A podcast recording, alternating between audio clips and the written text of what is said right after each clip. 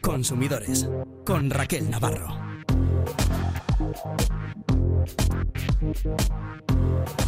¿Nos pueden prohibir llevar nuestra propia comida al cine? La respuesta es no. Si no nos dejan entrar en la sala con comida y bebida del supermercado o de casa, están incumpliendo la ley. Pero no es la única práctica abusiva que nos encontramos en los cines. Algunas salas están prohibiendo usar el descuento del carnet joven de forma correcta. Ese carnet joven incluye descuentos hasta que cumplimos los 30 años, nunca antes, nunca por debajo de esa edad. Sin embargo, Cines Yelmo solo lo aplica hasta los 25 años. ¿Qué tenemos que hacer si nos encontramos con estas situaciones? Enseguida se lo contamos. Vamos a hablar también de las páginas web fraudulentas que copian la identidad de tiendas de ropa y de decoración muy conocidas. Son páginas que calcan totalmente las imágenes oficiales y los productos de la web original y además ofrecen un descuento de hasta el 70%, un descuento realmente jugoso. El problema es que si no sabemos detectar que son falsas y caemos en la trampa, es probable que nunca recibamos el pedido. Les vamos a explicar cómo detectarlas. Tenemos además una misión. A partir de ahora vamos a tener que cambiar la forma en la que contestamos al teléfono. Debemos evitar decir sí o bye porque podemos ser víctimas de un robo de identidad por parte de los ciberdelincuentes. Ahora les contamos cómo actúan y descubrimos un organismo que nos va a evitar muchos quebraderos de cabeza. Es la Junta Arbitral de Transporte. La tenemos en todos los territorios, es gratis y actúa cada vez que tenemos un conflicto relacionado con el transporte, autobuses, con trenes o incluso con el alquiler de vehículos en vacaciones. En los próximos minutos les ayudamos a tomar las mejores decisiones como consumidores.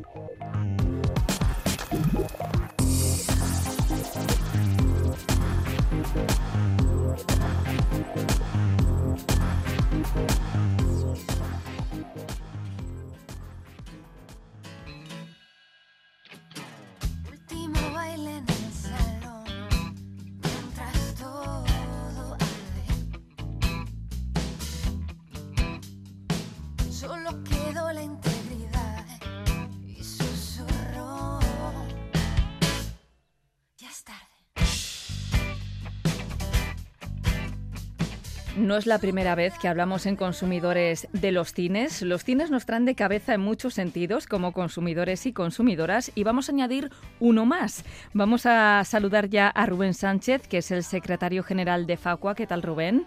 Hola, muy buenas. Ya no somos jóvenes ni siquiera a los 26 años, al menos para entrar al cine. Cuéntanos. Bueno, pues eh, en principio tenemos una regulación, eh, el carnet joven, que establece descuentos por ir al cine eh, para gente que tiene hasta 30 años, pero en Cines Yelmo han decidido que ellos solo aplican los descuentos del carnet joven a gente de hasta 26 años. Es algo irregular, es algo que vulnera el protocolo de adhesión al programa del carnet joven europeo, que es de lo que se trata. Esta empresa se adhiere a ese programa y, por tanto, tiene que cumplir lo que diga el programa. No puede de forma arbitraria aplicarlo como le dé la gana. ¿no? Así que hemos presentado una, una denuncia ante el Ministerio de Consumo porque entendemos que se está desarrollando una práctica contraria a la normativa de defensa de los consumidores. Un mensaje que podemos extrapolar a otros muchos sectores, ¿no? Alertar a nuestros oyentes de que nos tienen que respetar esos descuentos que tenemos por ser jóvenes, tienen que llegar mínimo hasta los 30 años. Sobre todo si lo hacen en base al carnet joven, es decir, puede que haya una empresa que diga, oye, yo a la gente de menos de 25 años les hago un 10% de descuento. Perfecto. Estupendo. Ellos sacan su protocolo, su campaña publicitaria. Sí, sus promociones, lo que Pero si quieran. Hablan, si hablan de titulares del carnet joven, es decir, si tienes carnet joven, te aplico descuento. Si tienes carnet joven, tienes que ceñirte a lo que dice el protocolo de adhesión al carnet joven por el cual la empresa se inscribe, de alguna manera le están haciendo publicidad eh, por estar inscrita, porque si alguien quiere buscar qué empresas me dan beneficios por tener el carnet joven en una página web te aparece un listado y están promocionando esa empresa. Por tanto, no puede decir, ah, no, pero yo le aplico el descuento a quien yo quiera. No tienes que ceñirte al procedimiento que habla de entre 14 y 30 años. Si no lo haces, estarías vulnerando ese protocolo y también vulnerando la ley de defensa de los consumidores. Importante, ese carnet joven nos protege, por decirlo de alguna manera, o nos da beneficios hasta los 30, no antes, no acaba antes, ¿eh? Tengámoslo muy en cuenta. Ojo que el descuento tiene que ser de al menos el 10% de una tarifa normal. A ti una empresa te puede decir, por tener no más de 30 años, te aplica un descuento si eres poseedor del carnet joven, pero no te puede aplicar un descuento del 5%, ni del 8%. Como mínimo te tiene que aplicar un descuento del 10%, porque igualmente el programa de adhesión al carnet joven europeo dice que se pueden sumar las empresas que cumplan esos dos requisitos a todos los clientes que no tengan más de 30 años y además que les apliques un descuento de al menos el 10%. Habrá quien aplique el 15, el 20, pero nunca puede ser menos del 10%. Mensaje claro a nuestros oyentes. En este caso la denuncia ha ido contra Cines Yelmo que está presente en muchas localidades de Euskadi y de Navarra, así que, bueno, pues que lo tengan en cuenta, ¿no? Esto no puede ser. Imagínate que has ido a Yelmo y tienes carne joven y tienes 28 años, por ejemplo, podrías plantear que quieres una devolución del porcentaje de dinero que no te han descontado en la entrada por tener más de 26. O sea, yo tengo 28, pues me voy y veo que he ido al cine siete veces en los últimos tiempos, no me aceptaban mi carne joven, pero lo tengo, pues ahí me tendrían que aplicar el descuento. Es decir, podría decirle a Yermo, devuélveme todo este dinero, todo el equivalente al descuento que no me llegaste a aplicar. Que se niega, denuncia ante Consumo Vide, ante la Administración de Consumo de Euskadi, porque podemos evidentemente lograr que nos devuelvan el dinero e incluso una sanción económica a Yelmo si se está negando a hacerlo. Siempre entiendo, Rubén, guardar las entradas, ¿no? Importante. Claro, es fundamental tener copia de la entrada, tener un justificante del pago de la entrada al menos. Podría valernos quizás el justificante de la transacción electrónica si hemos comprado por internet o si hemos comprado la entrada em, eh, pagándola con tarjeta de débito o crédito. Pero siempre lo mejor, lo más claro, es tener la entrada en concreto que acredite que eh, la poseo y que como yo tengo menos de 30 años y tengo carne joven, no me han aplicado el descuento y quiero la diferencia. Un euro, dos euros, diez euros, la cantidad que sea, pero siempre es nuestro dinero, no de la empresa. Oye, Rubén, ¿qué está pasando con los cines? Porque hablamos demasiado habitualmente, ¿no? De los cines y de los abusos que están llevando pues a cabo. Lamentablemente se está poniendo de moda, por desgracia, porque no, no, no es solo un cine, eso de no permitir entrar con comida ni bebida, que es la principal causa de reclamaciones de consumidores a, a salas de cine. Y Yelmo es una de las empresas que lo hace.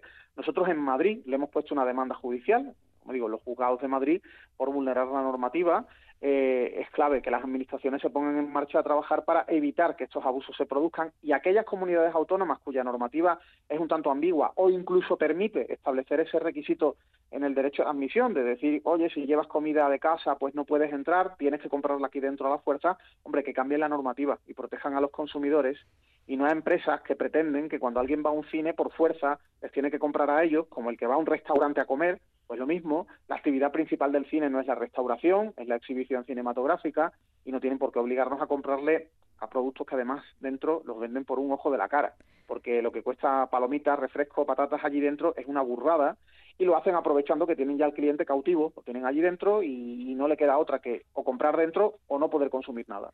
Además que se viven situaciones muy incómodas, ¿no? Cuando te dicen enséñame qué llevas en el bolso y cosas así, dices, mm, discúlpeme. Además, ¿quiénes, ¿quiénes son ellos para poder registrar? Solamente se puede registrar a alguien si es personal de seguridad, no un trabajador cualquiera, sino personal de seguridad, y además cuando hay riesgo para la seguridad, no porque uno quiera saber lo que tiene el consumidor dentro del bolso. Es decir, la obligación de registrar a alguien, el que el usuario se someta, solo es cuando se entiende que está poniendo en riesgo la seguridad de la gente, lo hace la policía, lo hacen determinados trabajadores de empresas de seguridad, tienen que contar con una determinada cualificación y siempre respondería a criterios de seguridad. No pueden decir, no, la búsqueda es para ver si tienes un bocata o si tienes una lata de refresco dentro. Eso está totalmente prohibido.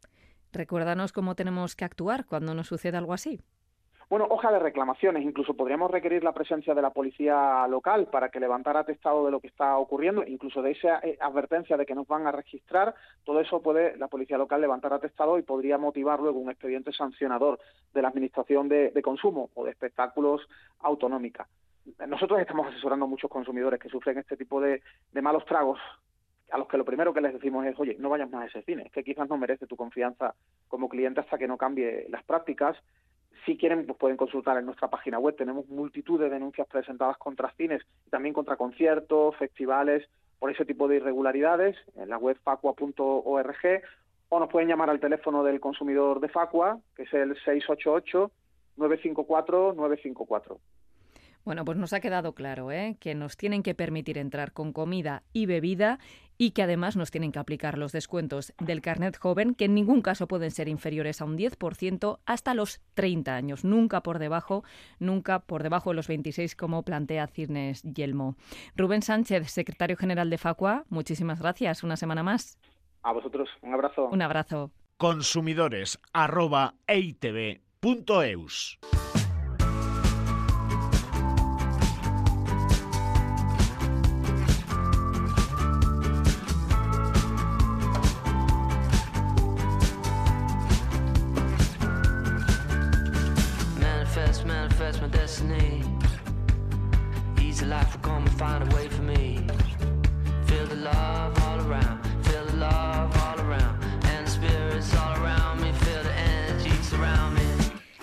Desde la pandemia se ha producido un boom de las compras online. Cada vez compramos más por Internet y evidentemente cuando algo se populariza, pues aparecen los fraudes y los timos. Vamos a hablar de todo ello con Ben Anjona, que es tecnólogo y secretario de la Asociación Vasca de Internautas. ¿Qué tal, Benan?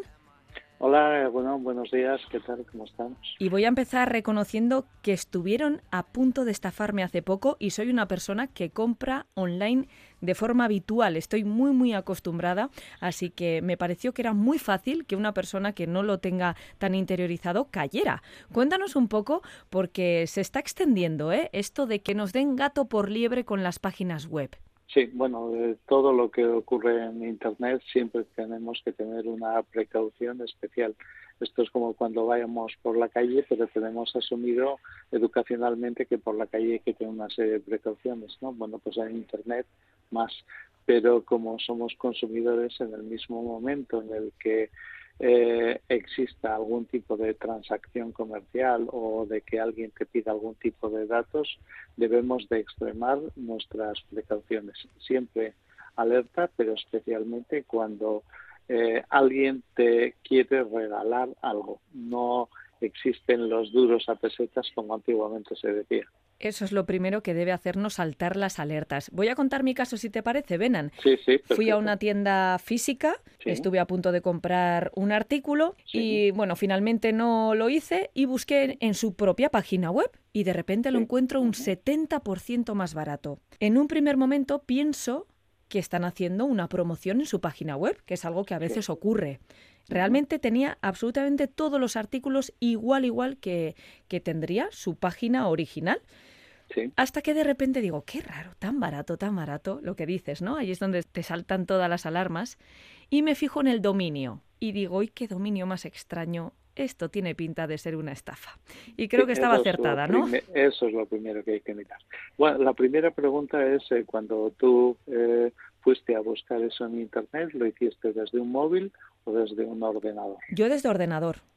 Vale, perfecto. Entonces tú fuiste a un ordenador, a un navegador X, con un buscador Y.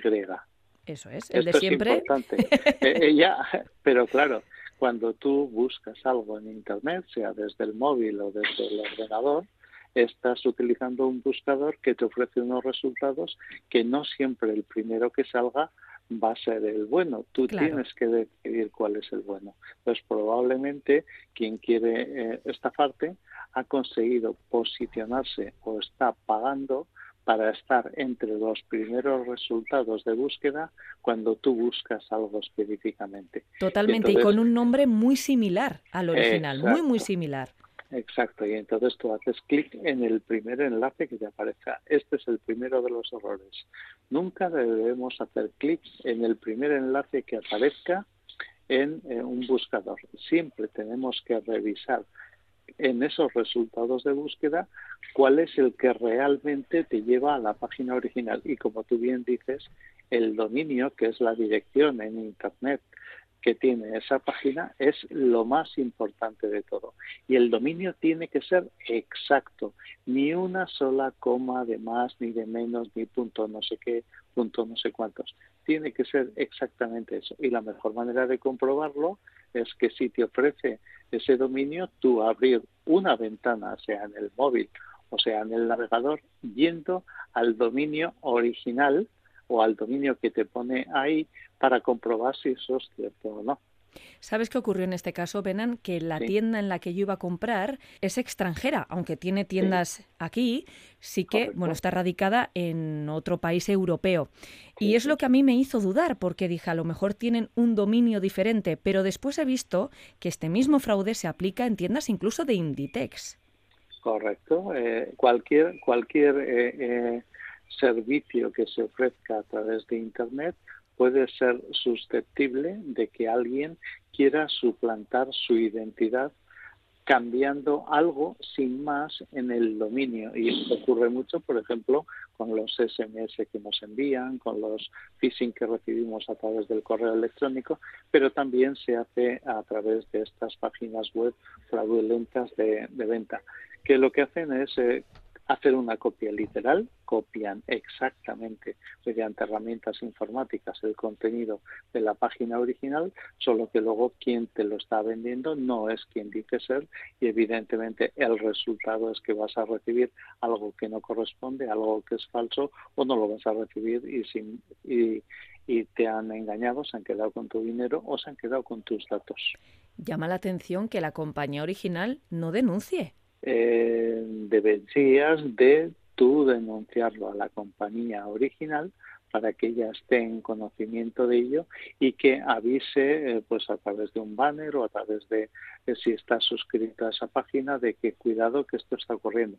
Pero está pasando también con entidades financieras y tú probablemente hayas recibido mensajes de entidades de entidades financieras avisándote, oye, cuidado, que si alguien se pone en contacto contigo diciendo que somos nosotros, no te vamos a pedir no sé qué dato, no sé qué. Es esto ya forma parte de una cultura que tenemos que ir aprendiendo todos a tener en cuenta. Pero esto es especialmente peligroso cuando lo hacemos desde el móvil, porque en el móvil tenemos una visión limitada, no vemos exactamente la dirección en la que estamos, a la que estamos haciendo clic y sobre todo se suelen aprovechar mucho de eh, lanzarte anuncios, pop-ups, eh, eh, ventanitas que, que te llaman inmediatamente la atención para que quieras o no quieras hagas clic ahí y entonces ya te has obnubilado y ese 70% de descuento es muy llamativo. Desde luego que esos precios tan bajos nos tienen que hacer dudar, eso es lo primero. ¿Qué ocurre? ¿Cómo teníamos que haber actuado? ¿Qué ocurre si nos encontramos con estas situaciones? Entiendo que yo misma cometí un error porque yo no he denunciado a esta página web, pero ¿qué hubiera ocurrido si yo hubiera picado? Sí, bueno, tanto si picas como si no picas, sí es recomendable poner en conocimiento a través del canal que esté abierto en, en la institución original pues suele tener un formulario de contacto o, una cuenta en redes sociales o algo por el estilo. Tú haces una captura de pantalla de lo que te ha ocurrido, se lo envías a ellos y entonces ellos ya tienen conocimiento y ellos mismos son los que se encargan de ponerse en contacto con la administración pública correspondiente, la policía o quien corresponda, para denunciar a esa entidad que está suplantando. Esos dominios se eliminan, se cierran permanentemente. Esto está ocurriendo en el día a día de la actividad eh, comercial, no solo en España, en todo el mundo. En la web de la policía podemos realizar denuncias online. Hay que decir que tienen una brigada especializada en delitos informáticos. Correcto. Y bueno, pues a lo mejor tenemos que empezar a hacernos valer como consumidores. Sobre todo porque los delitos que antes eran un poco más cutres, la verdad que cada vez son más certeros. ¿no? Es, más, es más difícil identificar si nos están engañando o no.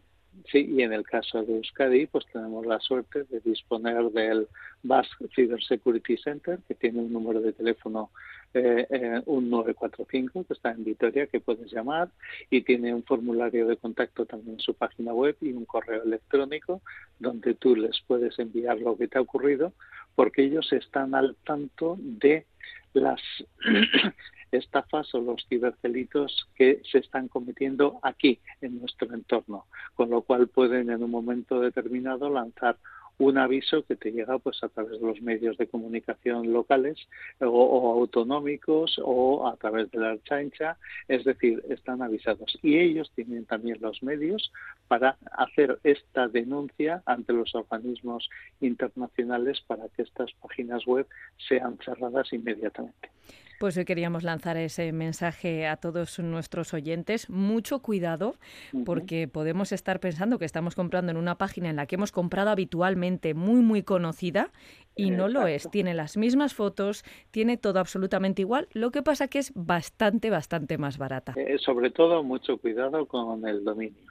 Entonces, si al hacer clic en ese enlace te aparece el dominio, copia ese dominio, apúntalo en un papelito y tú vete en otra ventana al dominio que tú crees que es real y verás como hay una ligerísima diferencia que es lo que determina que realmente es falso.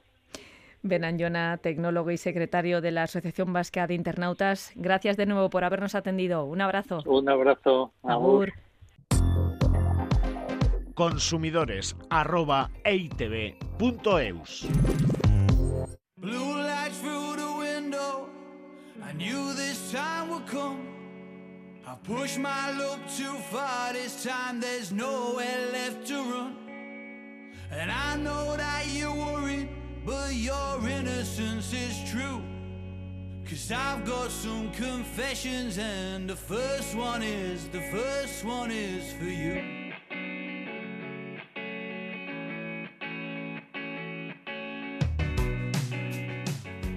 Si tienen la costumbre de contestar al teléfono diciendo sí, pueden tener problemas. Nos lo va a explicar Ruth García, que es técnico de ciberseguridad para ciudadanos y menores de INCIBE. Ruth, buenos días.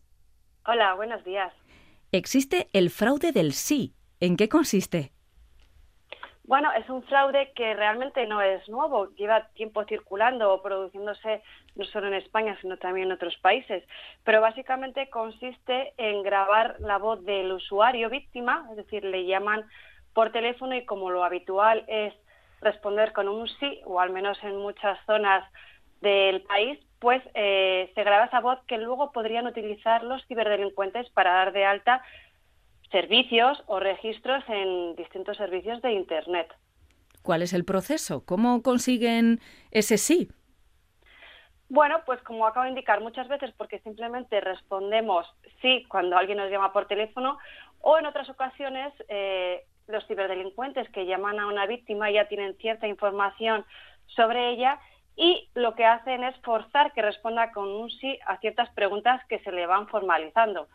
Eh, pueden ser preguntas sencillas como ¿estás dispuesto a que te realicemos algunas preguntas sobre lo que sea?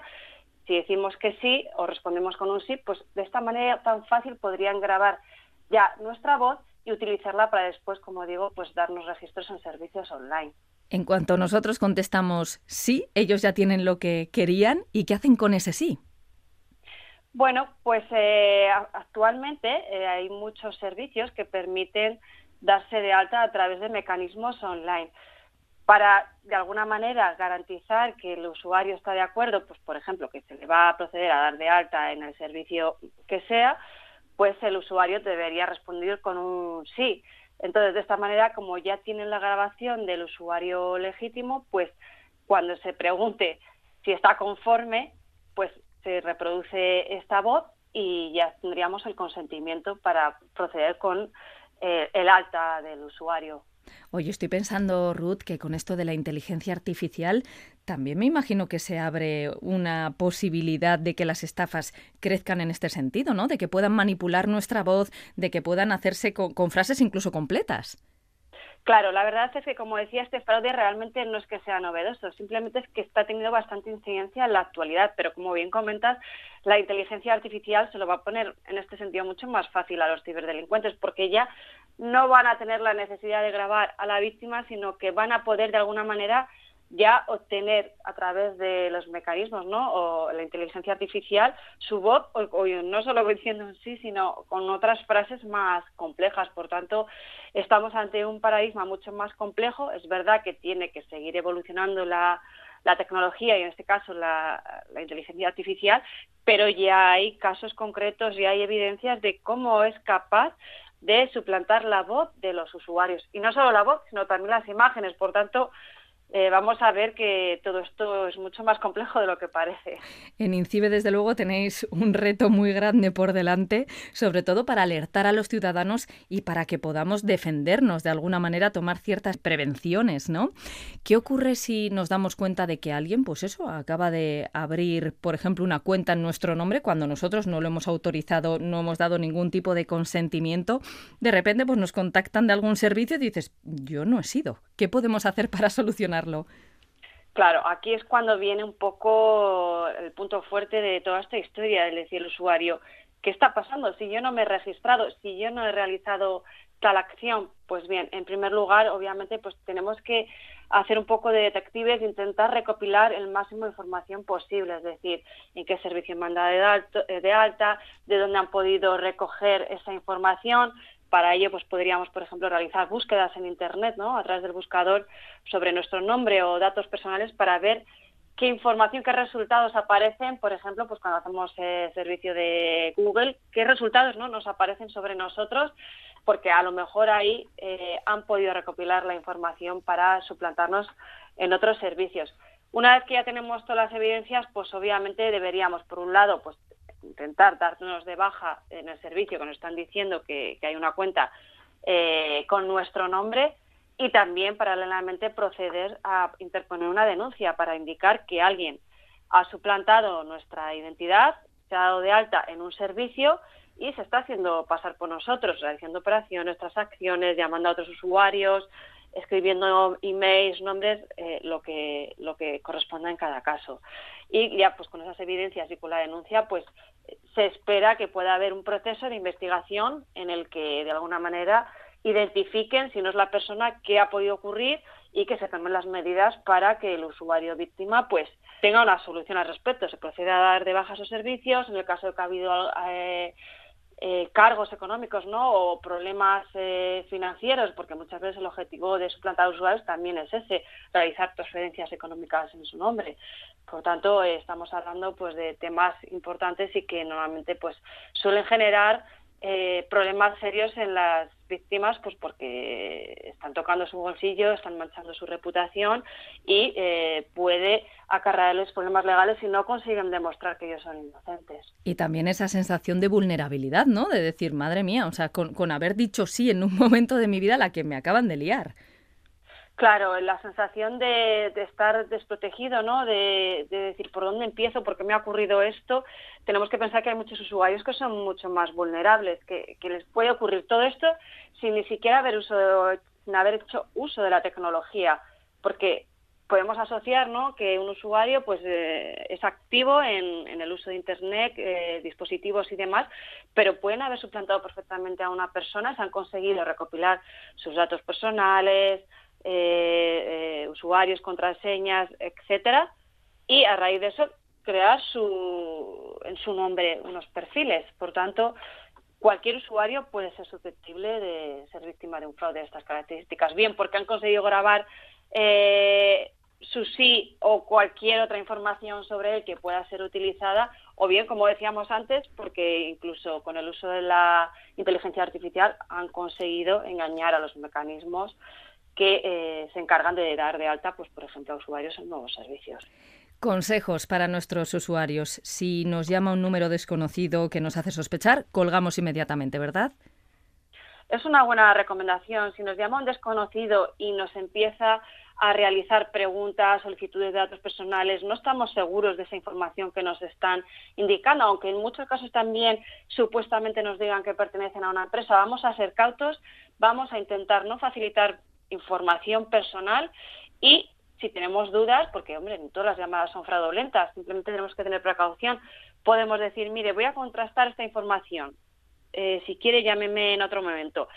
Y procedemos a consultar directamente, por ejemplo, a la supuesta empresa que nos esté preguntando a través de otros mecanismos de, consulta o de atención al usuario que tengan colgados, por ejemplo, en su página web o acudiendo a alguna oficina o sucursal, sucursal que tengan eh, física obviamente sí, si tienes la posibilidad porque está en tu ubicación, ¿no? en la zona donde, donde vives, no siempre esta opción es posible, pero bueno, incluso a través de los eh, perfiles de redes sociales, la mayoría de empresas ya dan respuesta a las consultas de los usuarios, por tanto, vamos a contrastar esa información antes de proceder a, facilitar información sin más, a responder preguntas que puedan comprometer nuestra privacidad, etcétera. Y cuando nos llamen por teléfono, evitamos contestar diciendo sí. sí, en este caso, pues bueno. Ojo que lo acabas de eh, decir, ¿eh, Ruth? ya ha salido por la radio. cualquiera puede ser víctima de, este engaño. Bueno, vamos a intentar, sobre todo, pues cuando descolguemos el, teléfono, pues eh, bueno, pues utilizar otras fórmulas como dígame o eh, quien me llama, que, cada uno prefiera también, pero bueno. Es difícil, ¿eh? Ya reconozco que es difícil porque yo creo que también en alguna ocasión respondo con, un sí. Tenemos el hábito, ¿verdad? Aquí en Euskadi se utiliza mucho el bye también. ¿Esto nos puede generar el mismo problema o no? podría generar el mismo problema siempre que, eh, bueno, estemos dándonos de alta o intenten darnos de alta pues en algún servicio que permita eh, el idioma, ¿no? El, en el este euskera. el euskera, claro. Hombre, normalmente los fraudes suelen estar, eh, bueno, se suelen realizar de manera masiva a usuarios indistintamente que estén ubicados en, distintas ubicaciones de la geografía, en este caso pues española, pero podría darse el caso de que pueda haber eh, fraudes dirigidos, por ejemplo, a, usuarios ubicados en el País Vasco y, por tanto, pues que les pueda servir la fórmula que comentas. Entonces, bueno, vamos a ser cuidadosos. Pues vamos a pasarnos al Diga, al Dígame o a cualquier otra fórmula para evitar cualquier tipo de problema. Ruth García, técnico de ciberseguridad para ciudadanos y menores de INCIBE, muchísimas gracias por habernos atendido. Hasta la próxima. Muchas gracias a vosotros por contar con nosotros. Consumidores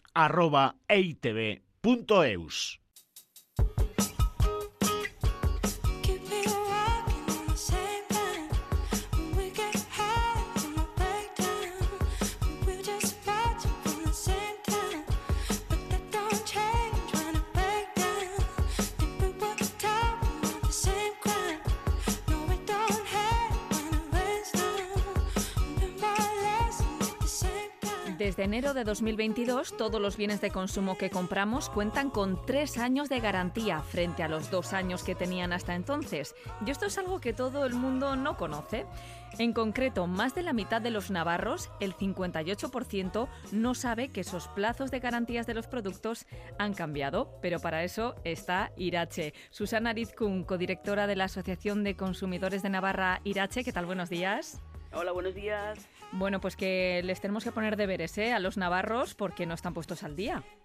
Así es, vamos a ver, estamos hablando de enero del 2022. Ya ha pasado más de un año y medio, casi dos. y son los bienes de consumo. Yo qué sé, cuando compro un televisor, cuando compro un ordenador, cuando compro una lavadora, ¿qué garantía tengo detrás?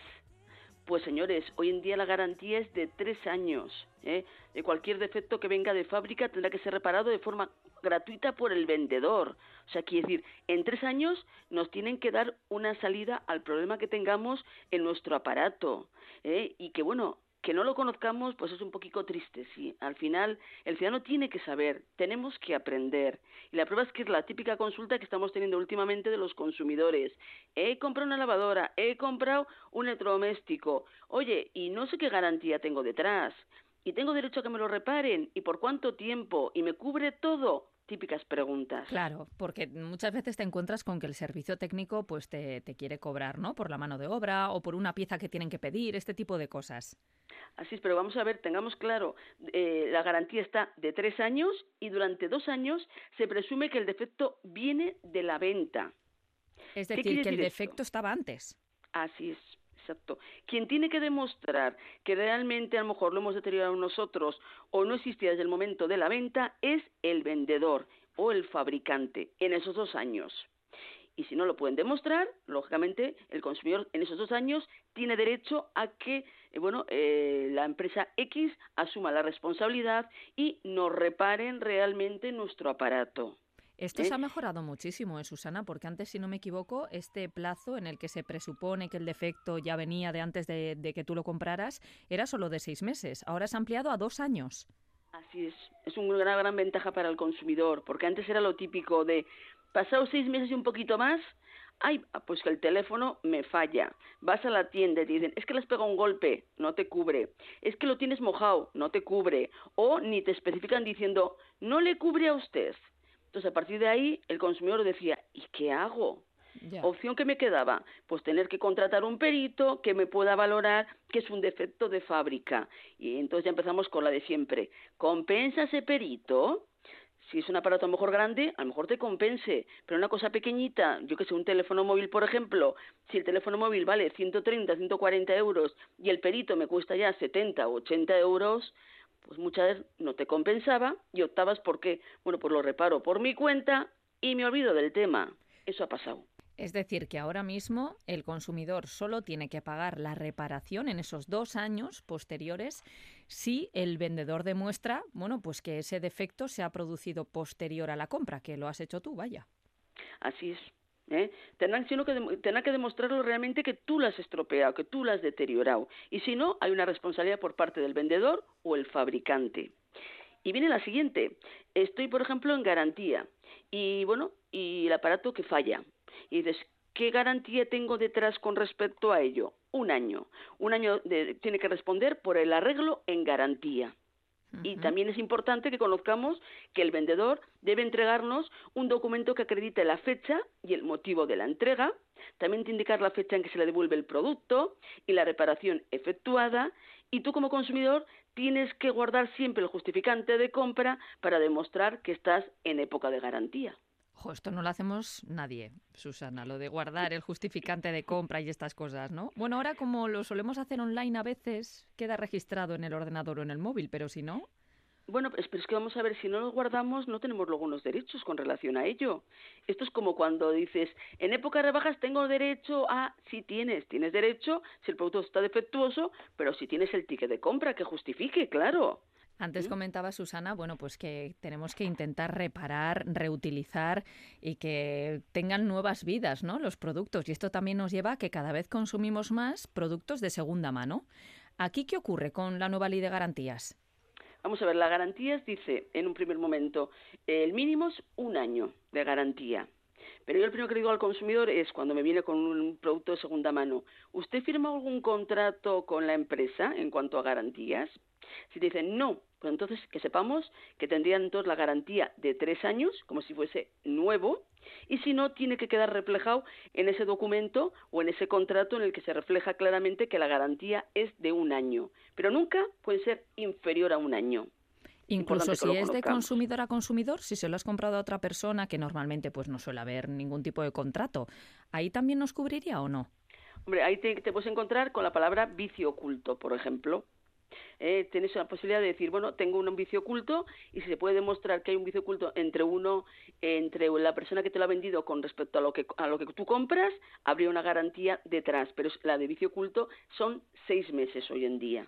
Vicio oculto que viene a ser que ya sabía que, que no funcionaba bien, pero me lo ha vendido igual. Así es. Sí, que tú puedes demostrar realmente pues que el producto eh, realmente tenía un fallo antes, que el que te lo ha vendido no te lo ha comunicado y como no lo ha comunicado, ese vicio oculto existe y hay esa garantía para poder exigir responsabilidades al que me lo vendió. El problema de todo esto es que si es entre particulares, el tema muchas veces es mucho más complicado.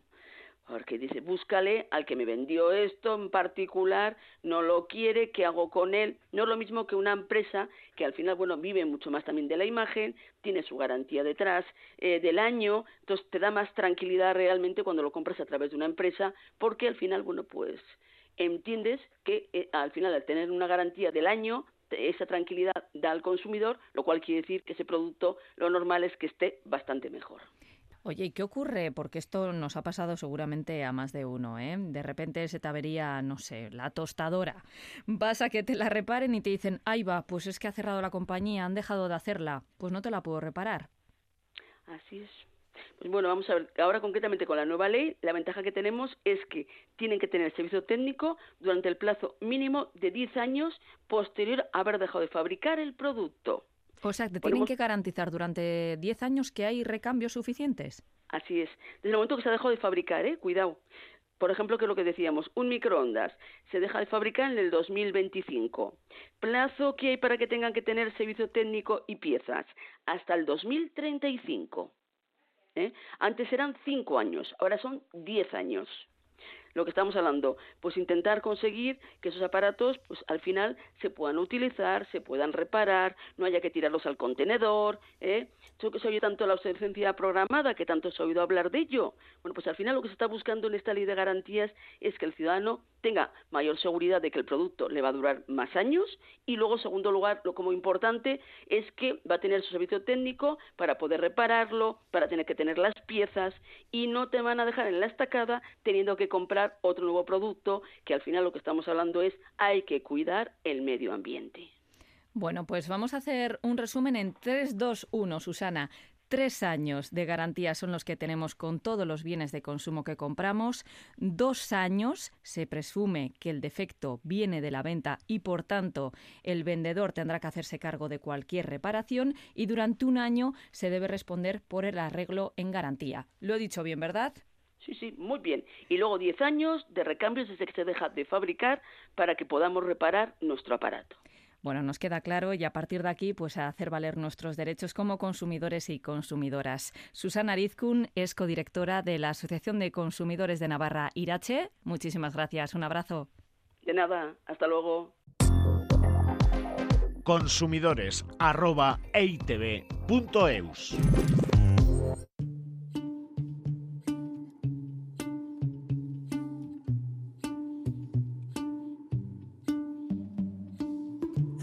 idea. But how can I help myself? Been inside for most this year.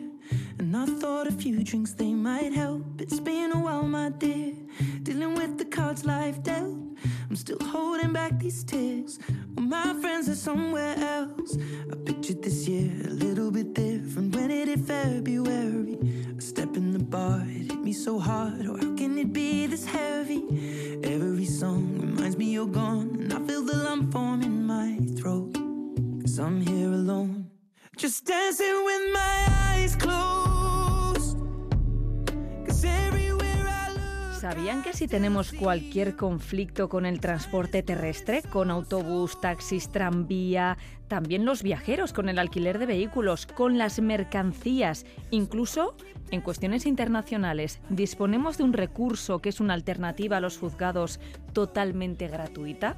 Vamos a descubrir en qué consisten las juntas arbitrales del transporte que tenemos en todos los territorios vascos. Y para eso hablamos con Arancha López, que es asesora jurídica de ECA ACUP, la Asociación de Consumidores y Usuarios Vasca. ¿Qué tal, Arancha? Buenos días, según Oye, qué desconocidas son las juntas arbitrales del transporte y, sin embargo, qué útiles son. Sí, la verdad es que sí. Eh, la Junta Arbitral de Transporte, como has dicho, una de sus funciones consiste en resolver las reclamaciones de carácter eh, mercantil y contenido económico derivadas de, de, los contratos de transporte terrestre, que es un abanico muy, muy amplio porque recoge el transporte por carretera, el, por ferrocarril o incluso por cable. Por ejemplo, eh, los urbanos estaríamos hablando de eh, transporte urbano de autobús, de taxi, tranvía, funicular. Entonces, como ves, es un muy abanico amplio. En interurbanos hablaríamos de autocares, de taxis y de ferrocarril también. Luego, como eh, también has comentado, tenemos las mercancías, y luego los viajeros, eh, que son la línea regular, discrecional, o bien estemos hablando de algo turístico, o incluso los alquileres de vehículos. Y la competencia es nacional e internacional, es decir, que si nos ocurre algo en el extranjero y nosotros residimos aquí, también podemos acudir a nuestras juntas. Sí, efectivamente. ¿De qué tipo de conflictos hablamos, Arancha? Bueno, pues eh, tendríamos que acudir a la Junta cuando, dentro de los ámbitos que hemos comentado antes, pues de transporte urbano, interurbano, de mercancías o de viajeros, tengamos cualquier tipo de incumplimiento de contrato. Por incumplimiento de contrato podemos, por ejemplo, retrasos en, en el viaje, algún tipo de incumplimiento de cualquier característica, eh, pérdida de equipaje, eh, por ejemplo, en, temas de alquileres de vehículos, pues que nos han cobrado un servicio que nosotros no hemos contratado o nos quieren cargar, por ejemplo, con algún daño que le hemos provocado al vehículo, pero que realmente ese daño no lo hemos provocado. Mm, es, el abanico es súper amplio. Sí quiero matizar una cuestión importantísima y es cuando hacemos este tipo de contratos, eh, hay algunos de ellos, como por ejemplo los del transporte en, autobús, que tenemos una mala costumbre de deshacernos del billete. O incluso ni cogerlo a veces, ¿eh? Eso es. Eh, entonces, eh, ese tipo de costumbres hay que retirarlas porque son unas malas costumbres. Es que si nosotros no acreditamos el viaje, no podemos presentar la reclamación, ¿vale? Porque estamos hablando Junta arbitral es un arbitraje, es decir, es una resolución extrajudicial, pero tiene los mismos efectos que una sentencia judicial y es gratis. Correcto.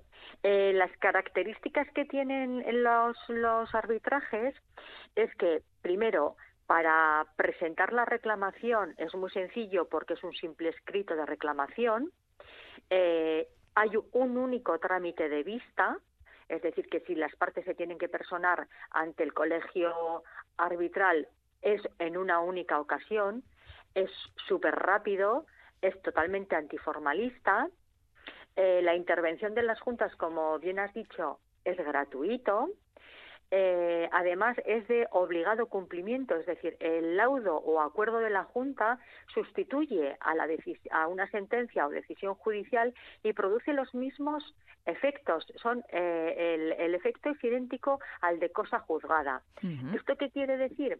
Imaginemos un supuesto. Imaginemos que nosotros tenemos un problema, por ejemplo, con, con Renfe. Vamos a viajar. Eh, Eh, y nuestro tren, imaginemos que llega con tres horas de retraso. No es muy difícil de imaginar, seguro que muchos de nuestros oyentes lo han sufrido. O que nosotros, bueno, pues mm, hemos llegado tres horas tarde a nuestro destino.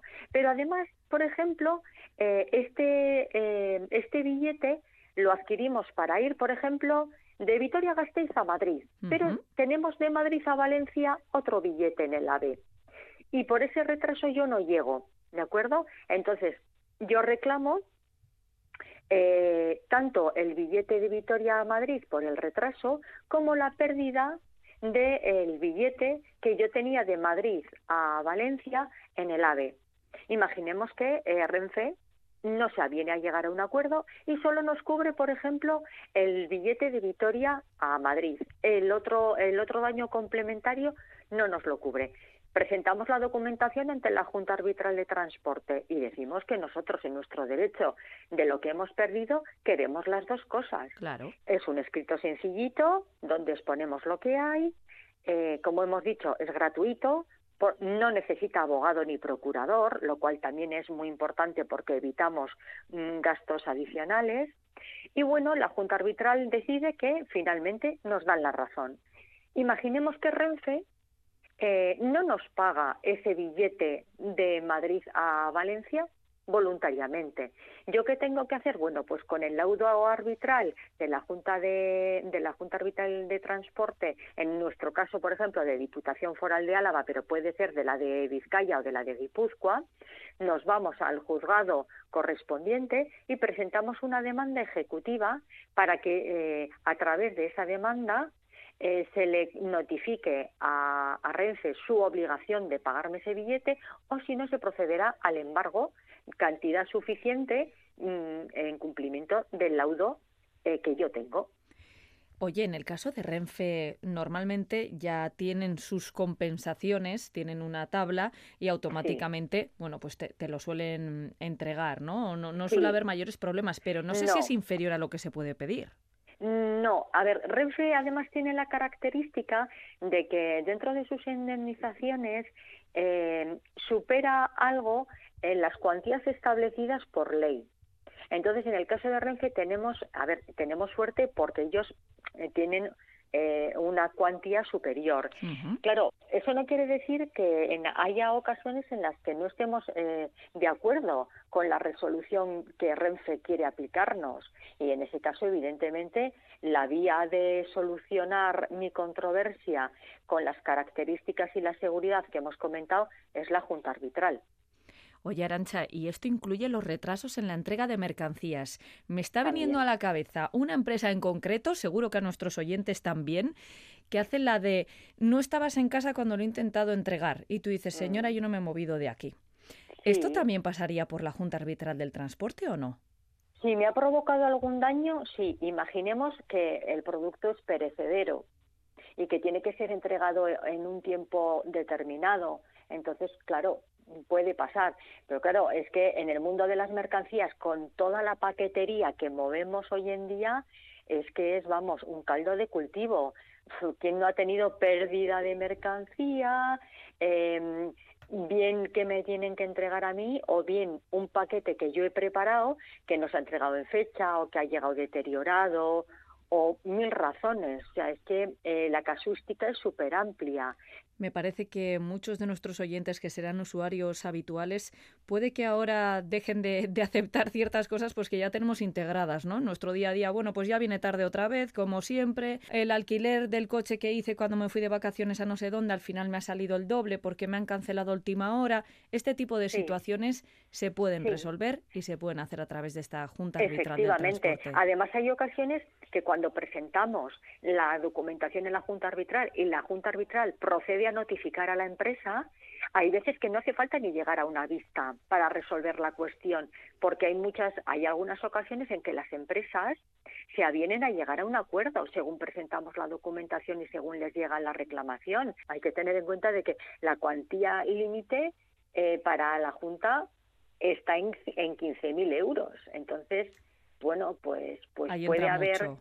Sí, sí. Incluidos equipajes, ¿eh? que lo hemos comentado al principio, es algo interesante. O que yo contrato a una empresa, imaginemos que yo voy a hacer una especie de mudanza de una casa de, de en Vitoria-Gasteiz a otra que tengo en Burgos y me pierden la mercancía. Y ahí imaginemos que iban 10.000 euros.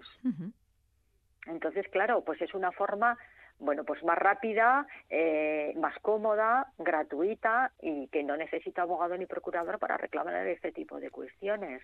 Entonces, bueno, que lo tengan nuestros oyentes muy en cuenta, por si acaso les surge algo de eso, pues antes de bueno, poner previamente la reclamación a la propia empresa y en el caso de que no lleguemos a ningún acuerdo, pues a la Junta Arbitral de Transporte y recuerden guardar siempre, siempre el ticket. Arancha López, asesora jurídica de ECA CUB, la Asociación de Consumidores y Usuarios Vasca, muchísimas gracias. Gracias a vosotros un sábado más. Agur. Agur. Sé que ella quisiera regalar su superpoder. Nos vamos, disfruten del día y nos escuchamos la próxima semana en Consumidores.